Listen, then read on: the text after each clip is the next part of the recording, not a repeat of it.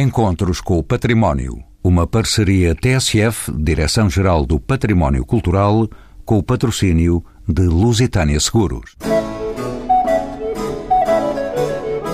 O Palácio Pimenta, no Campo Grande, é o núcleo 7 do Museu de Lisboa, que agrega outros quatro núcleos: o Teatro Romano, a Casa dos Bicos, o Torreão Poente, na Praça do Comércio, e o Museu de Santo António, próximo da sede de Lisboa. Acolhe desde 2021 uma renovada exposição de longa duração, onde é possível conhecer a evolução da cidade, desde a ocupação do território durante a pré-história até aos finais do século XX. Antigo palácio de veraneio, da primeira metade do século XVIII, enquadrado pelo que resta de uma antiga quinta senhorial, teve sucessivos projetos de adaptação a museu até a atual exposição permanente. São nossos convidados Paulo Almeida Fernandes, doutor em História da Arte, mestre em Arte, Património e Restauro, é professor auxiliar convidado da Universidade Nova de Lisboa e coordenador do Serviço de Investigação e Inventário do Museu de Lisboa. David Felizmino, licenciado em História e pós-graduado em História Moderna, é mestre em Empreendedorismo e Estudos da Cultura também na Universidade Nova. No Museu de Lisboa, é diretor adjunto e coordenador do Serviço Educativo. E Joana Souza Monteiro, diretora do Museu de Lisboa, é licenciada em História da Arte, pós-graduada em Museologia e Empreendedorismo e Gestão Cultural e Criativa, é professora convidada no mestrado de Museologia na Universidade Nova de Lisboa. Ainda presidente do Comitê Internacional de Museus da Cidade, do Conselho Internacional de Museus, a quem pergunto o que é atualmente este Museu de Lisboa que núcleos tem e a que se dedicam Joana Monteiro? Em 2015, ao fim de, de algum trabalho de programação ou de reprogramação deste museu, que por acaso tinha sido batizado, uh, uma das opções, das opções do seu batismo inicial em 1908, quando foi criado ainda só no papel, tinha sido precisamente o Museu de Lisboa. Depois ficou uh, instituído como Museu da Cidade e foi aberto uh, com este nome no Palácio Pimenta, edifício que se mantém o seu núcleo sede no Campo Grande, um, em 1979 com o programa museológico da extraordinária historiadora, olicipógrafa e arqueóloga Irisalva Moita, a quem nós eh, recentemente, há relativamente pouco tempo, três anos ainda não passados, fizemos um largo programa de homenagem com conferência, eh, edições, uma fotobiografia extraordinária e outras publicações. Um, ao fim de uh, bastantes anos, uh, esse museu foi-se uh, foi aumentando os seus braços, digamos assim, um, com outros museus que eram independentes do Museu da Cidade, mas que estavam ligados administrativamente pela mesma divisão de museus e palácios do Departamento de Património Cultural da Câmara Municipal de Lisboa, incluindo o Museu Antoniano, que teve uma primeira versão um, há, bastante tempo atrás e que depois foi ligeiramente alterado, um, e o Museu Bordal Pinheiro e uh, só em 2001 o Museu do Teatro Romano, museus independentes, para além de outros.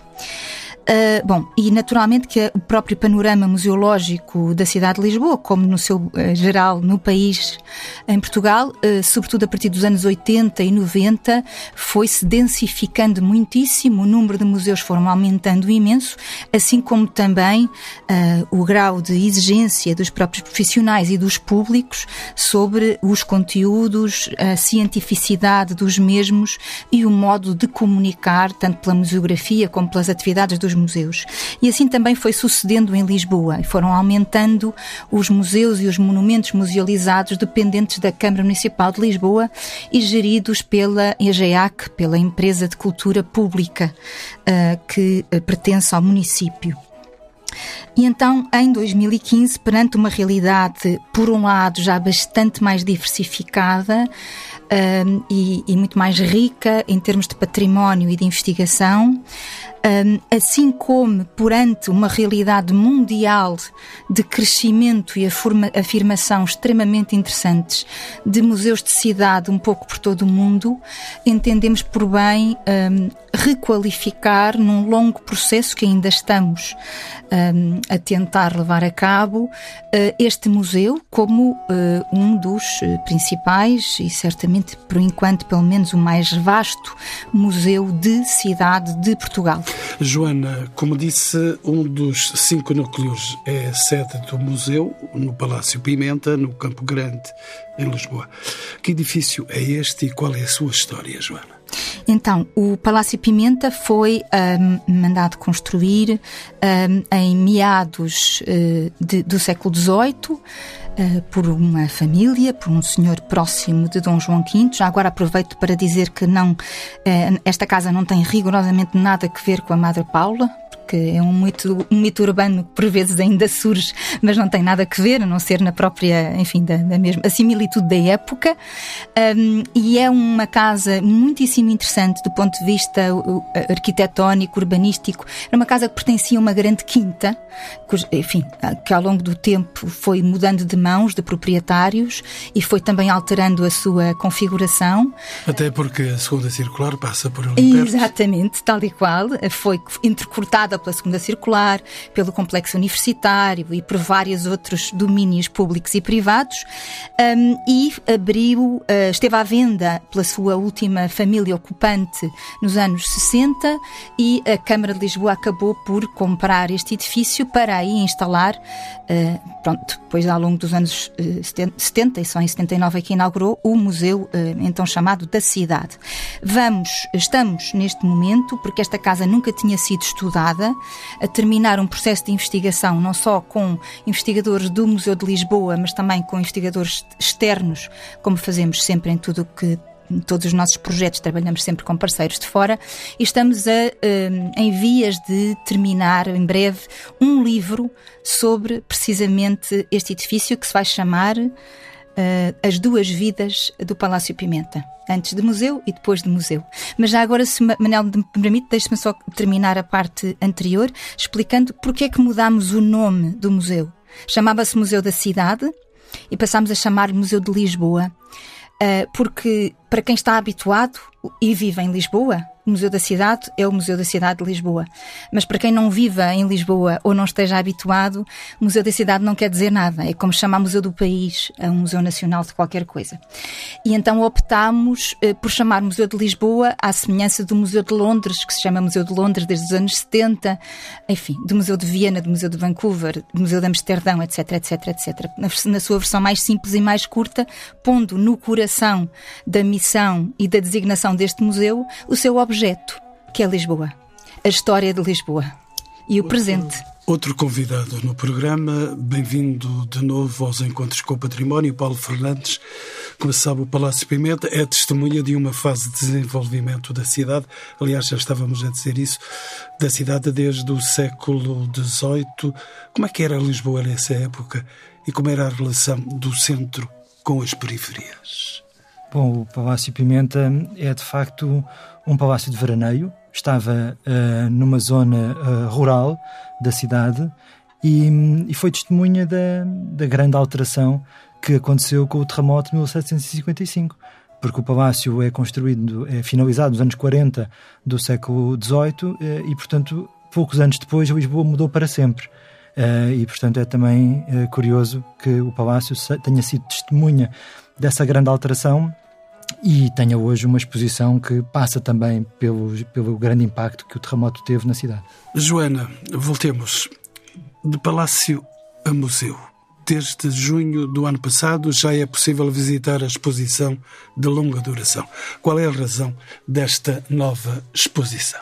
O Museu de Lisboa é constituído neste momento por cinco núcleos cinco espaços na cidade, quatro na Baixa e este no Campo Grande. Os quatro na Baixa uh, o Museu de Lisboa Santo António tinha sido já radicalmente renovado e modernizado em 2014 e depois continuou esse processo em 2015. O Museu de Lisboa Teatro Romano tinha sido também, não radicalmente, mas renovado na sua museografia, comunicação, acessibilidades, etc, etc, um, depois de ter tido algum tempo de encerramento em, no final de 2015, eh, cujo processo também tem continuado. O núcleo arqueológico da Casa dos Bicos foi aberto pela primeira vez em 2014 e logo a seguir integrado no Museu de Lisboa. O Torreão Poente, o Terreiro do Passo, está, depois de ter estado, uh, de ter, enfim, mostrado ao público pela primeira vez sistematicamente exposições temporárias de longa duração todos os anos, desde 2014 e sobretudo desde 2015, com a exposição da Luz de Lisboa até 2019, está neste momento encerrado para obras estruturais do próprio edifício, processo que eh, aguardamos a qualquer momento que seja retomado. E faltava tratarmos da Casa-Mãe, da Casa-Mãe do Museu, uh, da sua origem e do seu núcleo principal, onde temos uh, albergadas uh, a maioria, numericamente falando, das coleções e onde quisemos manter um espaço que possa fazer aquilo que os outros não podem, que é contar uma parte porque serão sempre algumas partes da diacronia e também da sincronia uh, de, de, Lisboa ao longo do tempo. É quase uma impossibilidade, numa casa que é pequena, contar uma história que tem mais de dois mil anos, com uma riqueza absolutamente extraordinária, mas é o que tentamos fazer.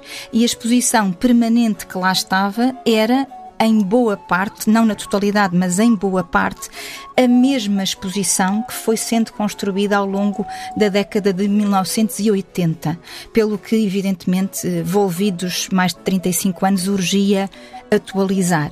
Chamamos a esta exposição, que ainda só abriu no seu piso térreo, depois de obras que eram fundamentais fazer uh, no edifício, nomeadamente renovação dos sistemas de iluminação, de restauro de estuques, de restauro de azulejos, de pavimentos, etc.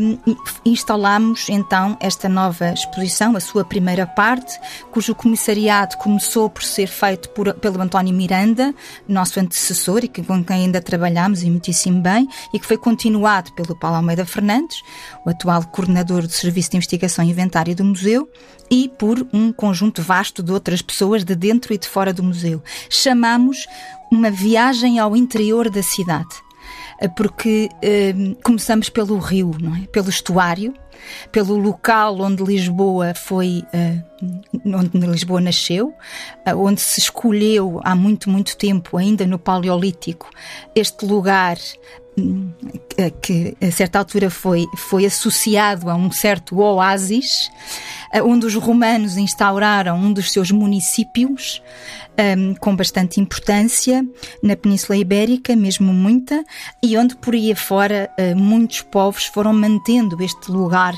à beira Tejo, à beira estuário, uh, com, as, com, com, o terreno, com as suas colinas. Um, e então vamos contando essa história, começando mesmo na, na, na Antiguidade, um, no Paleolítico, e vamos uh, andando um, com alguns destaques de, de, acordo com as nossas coleções, sobretudo, evidentemente, que são riquíssimas, até cerca de, do terremoto.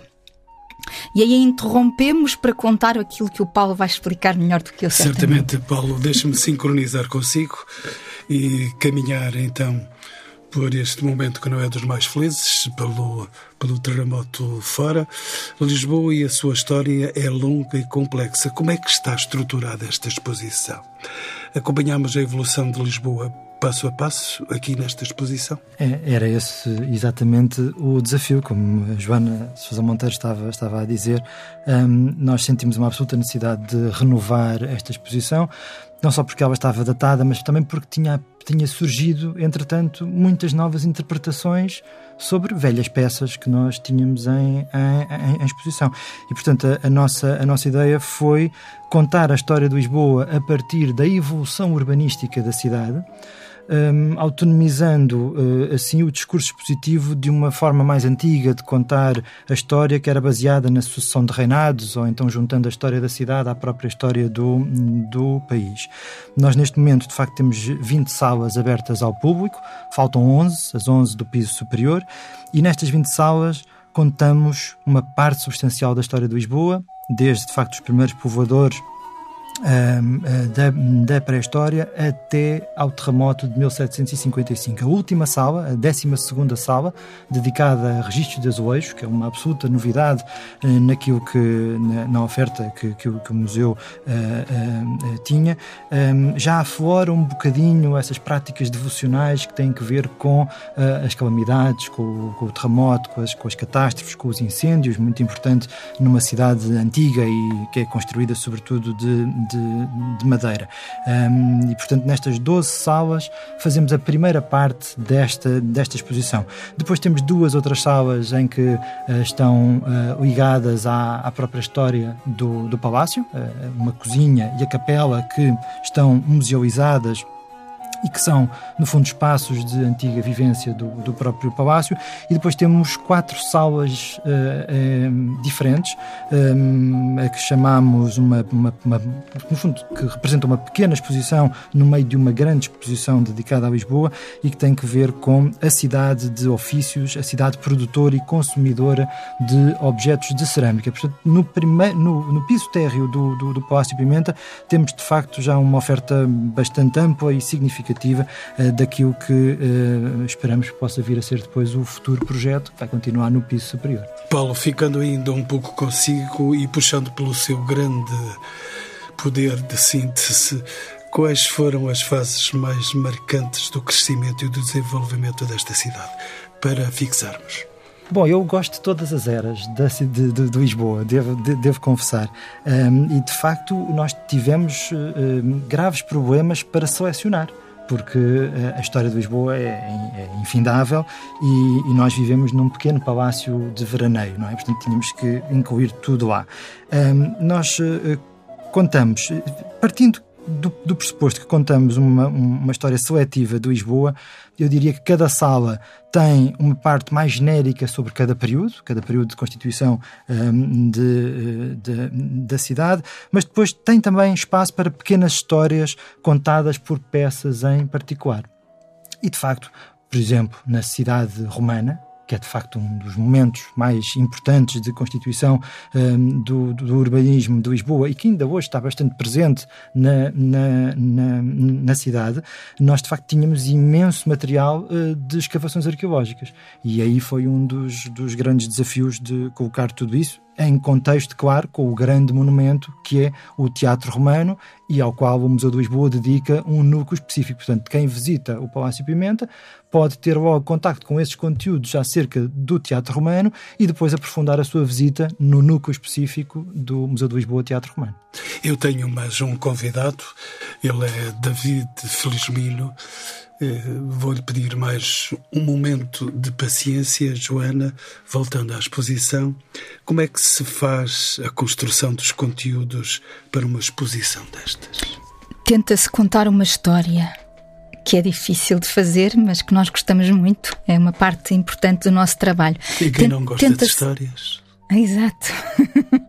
é a nossa esperança, que gostemos todos. Temos que contar uma história com o património que temos, com o património que vamos reinvestigando que é um trabalho que nunca acaba. E vamos redescobrindo a sua relevância. Por vezes o que pensávamos que era muito importante, afinal não é tanto, e por vezes encontramos objetos que estavam esquecidos ou adormecidos e afinal eram extremamente inovadores e, e que vêm um, dar luz a fases da história de Lisboa que não sabíamos, e depois tentamos que essa história seja densificada e materializada, juntamente, claro, claro, para além dos, dos historiadores, uh, de especialistas noutras áreas científicas e dos museólogos, um, que é o meu caso, um, tentamos em colaboração com os designers e com as equipas da conservação e restauro, da comunicação e da, media, da mediação cultural, perceber como é que podemos mostrar fisicamente no espaço, através do objeto, do texto, das imagens associadas, dos multimédia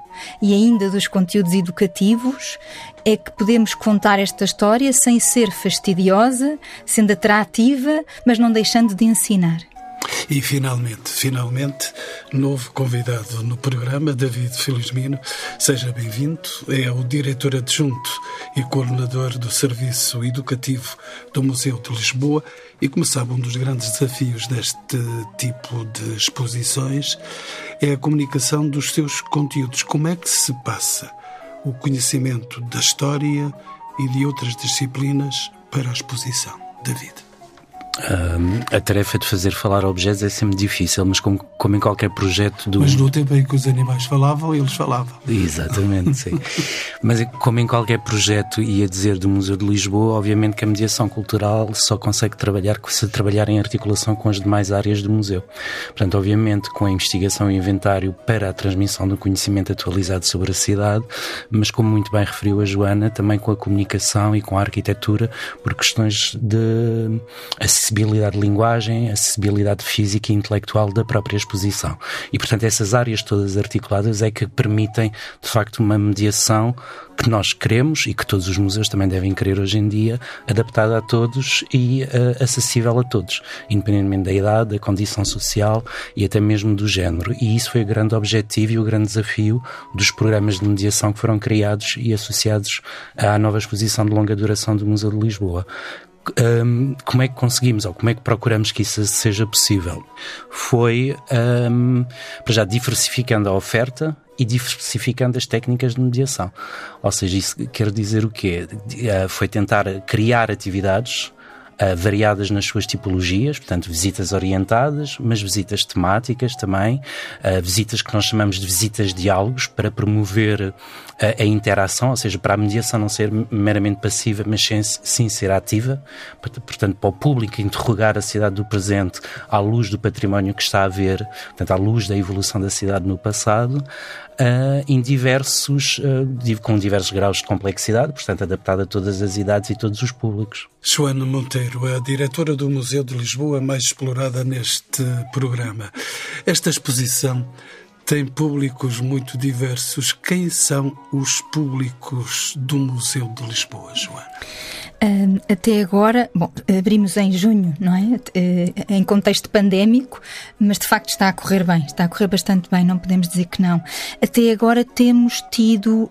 Um, sobretudo pessoas que são do nosso público-alvo preferencial, que são lisboetas sejam eles lisboetas uh, alfacinhas de gema, sejam eles. Até à quinta geração. Exatamente. sejam eles uh, lisboetas mais recentes, mas nascidos em território nacional, sejam eles lisboetas um, nascidos noutras partes do, do país e do mundo e, portanto, lisboetas mais jovens, digamos assim em termos do conhecimento do território. Uh, e era esse o nosso objetivo: era primeiro, sem descurar, evidentemente, turistas estrangeiros uh, e pessoas vindas de outras paragens, que também temos tido até mais do que imaginávamos ao princípio, um, tentar uh, fazer com que as pessoas que vivem nesta cidade ou que a utilizam para trabalhar uh, ou que a utilizam para fins apenas culturais e recreativos se interliguem mais com a história do seu próprio sítio para onde, para onde circulam, com uh, os valores identitários deste lugar absolutamente extraordinário que é para nós Lisboa e que se revejam mais não só no seu passado, mas na Lisboa de hoje. E também por isso um, ah, estes públicos, públicos adultos, públicos séniores, muitas escolas. Apesar da pandemia, temos tido muitas escolas e bastantes públicos de famílias, de, entre gerações, como o David estava a explicar, E para além da visita à própria exposição, uh, vamos tendo cada vez mais e mais diversificados programas de percursos na cidade de Lisboa. David Felizmino, como é que uma exposição pode ser entendida e descodificada ao mesmo tempo pelo comum dos mortais, por especialistas, crianças ou adultos? Uh, através de um programa de mediação que seja acessível a todos e diversificado para que todos tenham acesso a essa exposição e que foi o que procuramos fazer. Criamos dois programas de mediação, ao fim e ao cabo. Um destinado ao público em geral, ao público mais adulto, sénior e às famílias, que designamos de Lisboa para todos, e outro dirigido mais especificamente ao público escolar, desde o pré-escolar até ao universitário, que, que chamamos de Construir Lisboa. E quer um, quer o outro partem exatamente da mesma premissa, que é ajudar a compreender a cidade do presente à luz da história e da cidade das várias cidades no passado. E, e é isso isto é dando um enfoque a determinadas questões que nos permitem estabelecer relações entre o passado e o presente perceber rupturas perceber continuidades e nomeadamente numa dimensão que é a dimensão social e antropológica. Ou seja perceber a evolução daqueles que são como a Joana dizia agora os lisboetas nos seus hábitos no seu cotidiano. Porque ao fim e ao cabo são eles que constroem essa cidade em todas as épocas, é? desde o, das questões associadas à habitação, à alimentação, ao vestuário, ou seja, permitir que o público atual, através de objetos que às vezes até são difíceis de compreensão para quem não tem um, a bagagem para, para entendê-los rapidamente, é estabelecer essas relações, perceber rupturas e só assim é que nós conseguimos um, interpelar o património e, e compreendê-lo. Muito bem, David, para recuperar um pouco o tempo em que esteve ausente nesta nossa conversa, como é que o museu trabalha com os seus diferentes públicos no dia a dia? Uh, como eu já uh, referi, nós temos, uh, portanto, uma diversidade muito grande de atividades que vão desde visitas, oficinas, os percursos pela cidade que completam essa exposição permanente, mas que também completam e ajudam a estabelecer ligações entre a exposição permanente sediada no Palácio Pimenta e os restantes núcleos, mas também através de algum, algumas outras atividades de mediação que foram aqui referidas, e nomeadamente aquelas que promovem o, o diálogo inter intergeracional que a Joana aqui já referiu, uh, querem visitas, querem atividades relacionadas com o recurso didático que nós criamos para esta exposição, uh, especificamente para esta exposição de longa duração, mas que pretendemos que agora vá invadindo e disseminando-se pelos outros núcleos, que são duas personagens, o António e a Júlia. E o António e a Júlia, quem são eles? Uh, são um menino e uma menina, um jovem e uma jovem de Lisboa, que, conforme a época, uh, vão evoluindo, portanto, conforme as salas da, da, da, nova exposição de longa duração vão evoluindo e vão mostrando características da sua época. Portanto, como, onde moram e como moram, uh, o que é que comem, portanto, as questões associadas à alimentação, uh, alguns, alguns aspectos relacionados com aquilo que são, que são as, as, produções e as manifestações culturais de cada época e, obviamente, todas as questões associadas ao sagrado e à fé. Uh, e, portanto, todas as, as crenças também vão evoluindo e um, e um, dos grandes objetivos é mostrar nesta exposição, mas também uh, na mediação que é feita à volta da exposição e no Museu de Lisboa, de uma forma geral, é como Lisboa foi sempre uma cidade multi, uh, multilinguística e multiconfessional. Já sei porque é que o António se chama António, não vai ele primeiro ao núcleo de Santo António, ali perto da Sé. Voltando ao Palácio Pimenta, Paulo Fernandes É doutor em História da Arte e isso lhe confere autoridade. Voltando ao Palácio Pimenta e à sua renovada exposição, existe uma ligação entre a estrutura da exposição, os conteúdos expositivos e o próprio património do edifício, Paulo? Sim, esse foi um dos grandes desafios que tivemos, porque, como eu disse há pouco, nós vivemos num palácio de veraneio que mantém alguns dos seus espaços emblemáticos, alguns estão monumentalizados ou, enfim, cenografados, nós tentámos que existisse o menor impacto possível das soluções museográficas sobre as pré-existências, em particular as paredes que estão revestidas de painéis de azulejos dos séculos XVIII e XX, o que ainda reduziu mais o espaço para a exposição, mas enfim, mas, mas teve o condão de manter a integridade de todos estes elementos patrimoniais relevantes. E depois, por outro lado, também um, concebemos algumas tabelas de interpretação de alguns espaços do próprio Palácio Pimenta, a cozinha, evidentemente, porque é um espaço belíssimo e que os visitantes gostam particularmente, e aí de facto tem, algum, tem uma tabela discreta de interpretação da cozinha, com uma fotografia como era antes e como está depois, e esta cozinha, para além de todos os seus atrativos, tem um painel de azulejo que procede de um antigo palácio demolido na zona do Martim Muniz, que tem uma senhora negra a amanhar uh, o, o, peixe, uma coisa do século XVIII, e este é uma, um, um, painel que aparece em todos os livros sobre escravatura, esse também é um dos temas que temos trabalhado bastante nos últimos anos.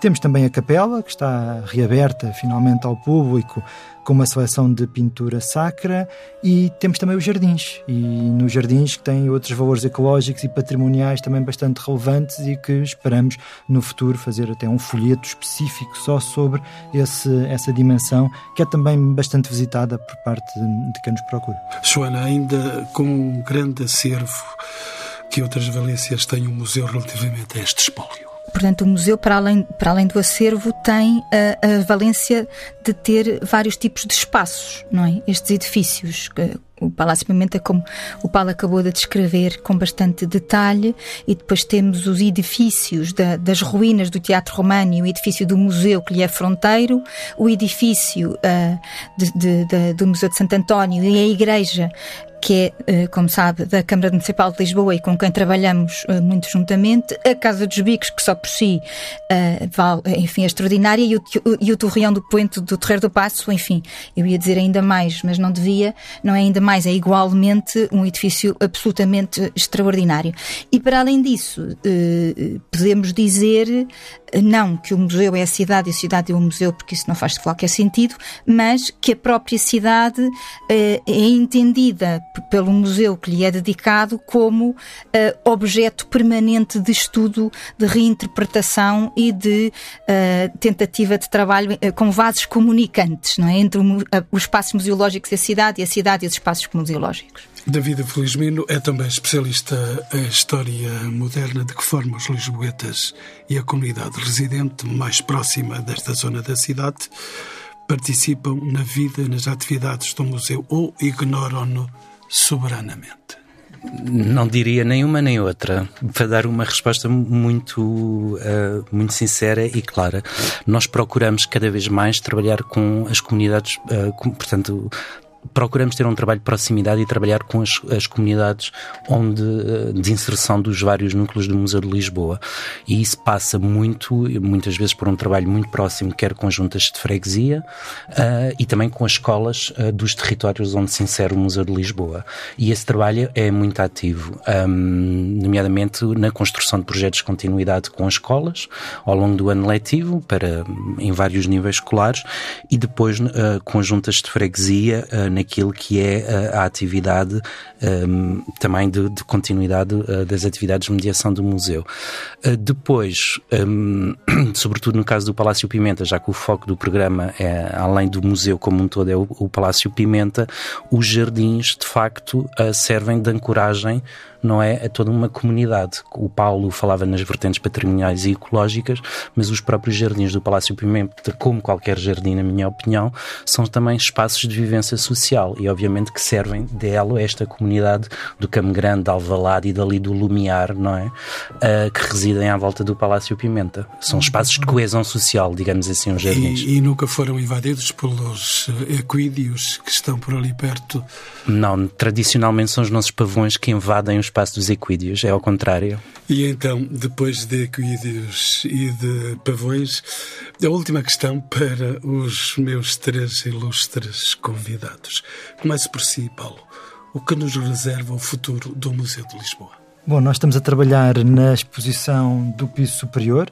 São mais 11 salas que vão desde o século XVII até à Expo 98.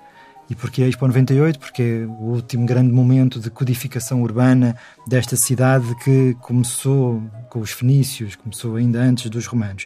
Nós eh, herdámos uma exposição que terminava em 1908, na eleição da primeira variação republicana de Lisboa, portanto, ainda antes da implantação da República no resto do país, e todo o século XX estava, de facto, uh, ausente. E, portanto, esse é um dos, um dos desafios que nós temos pela frente, é reservar quatro salas do piso superior uh, para o século XX, associando também outros conteúdos. Claro está que o Estado Novo vai ter uma grande importância com as realizações monumentais, com a exposição do mundo português, com as festas de Lisboa, mas também vamos explorar a pobreza e as dificuldades de realojamento de famílias, como ocorreu, por exemplo, em inícios dos anos 60, a quando da construção da ponte sobre o Tejo. Uh, vamos explorar o incêndio do Chiado uh, em 1988 e, claro está, vamos terminar com a Expo 98, com a cidade moderna, com a qual se fecha então este grande ciclo milenar de uh, expansão urbanística da cidade. David Felizmino, a mesma questão, o que nos reserva o futuro do Museu de Lisboa? Da parte de, da mediação, portanto, daquilo que é a acessibilidade e da, da, relação do museu com os públicos, procurarmos cada vez mais uh, sermos uh, acessível a todos, ou seja, o museu, uh, de uma forma geral, ser cada vez mais um espaço de democracia cultural e de democratização da cultura, um espaço participativo em que as comunidades, não só os lisboetas, participem ativamente naquilo que é a leitura e a interpretação, quer das história da cidade e do património, um, e portanto esses são os dois grandes objetivos uh, em termos da mediação e da relação com os públicos uh, no futuro. Joana Monteiro, que males trouxe à sua casa o Museu de Lisboa a pandemia que parece estar a despedir-se por estes tempos? Trouxe a inesquecível tristeza do encerramento, que foi um momento mesmo difícil, ter que fechar as portas, uh, porque é, é, contra a natura, não é? Um museu não existe se não estiver aberto. Um, mas trouxe uma aprendizagem um, propositiva e insistente uh, da parte de muitas, de muitas, muitas pessoas que compõem a equipa do Museu de Lisboa, de muitos perfis, de muitos, muitos de nós, que construímos, criámos um museu digital Uh, duas semanas depois do encerramento. E estivemos durante uh, muitas, muitas, muitas semanas, na verdade, vários meses seguidos, a produzir conteúdos digitais sobre as nossas coleções e sobre a cidade, tanto para público adulto como para público infantil, todos os dias, uh, com meios menos profissionais ou nada profissionais ao princípio e depois que foram se tornando mais profissionais. Então, tal como outros museus em Portugal e no mundo, uh, criámos uh, um, um, alguma, como agora se diz, hibridização uh, do museu e que tentamos manter muito mais agora voltado para o museu físico, que é evidentemente a nossa essência principal e absolutamente insubstituível. Não há nada de virtual que possa substituir uma visita real, física e um, enfim, de alma em frente aos objetos e em frente às outras pessoas, mas um, criámos de facto e estamos a continuar a alimentar essa outra vida digital do Museu de Lisboa. Última pergunta sem resposta. Quem é que neste programa não viu este Museu de Lisboa por fora e por dentro?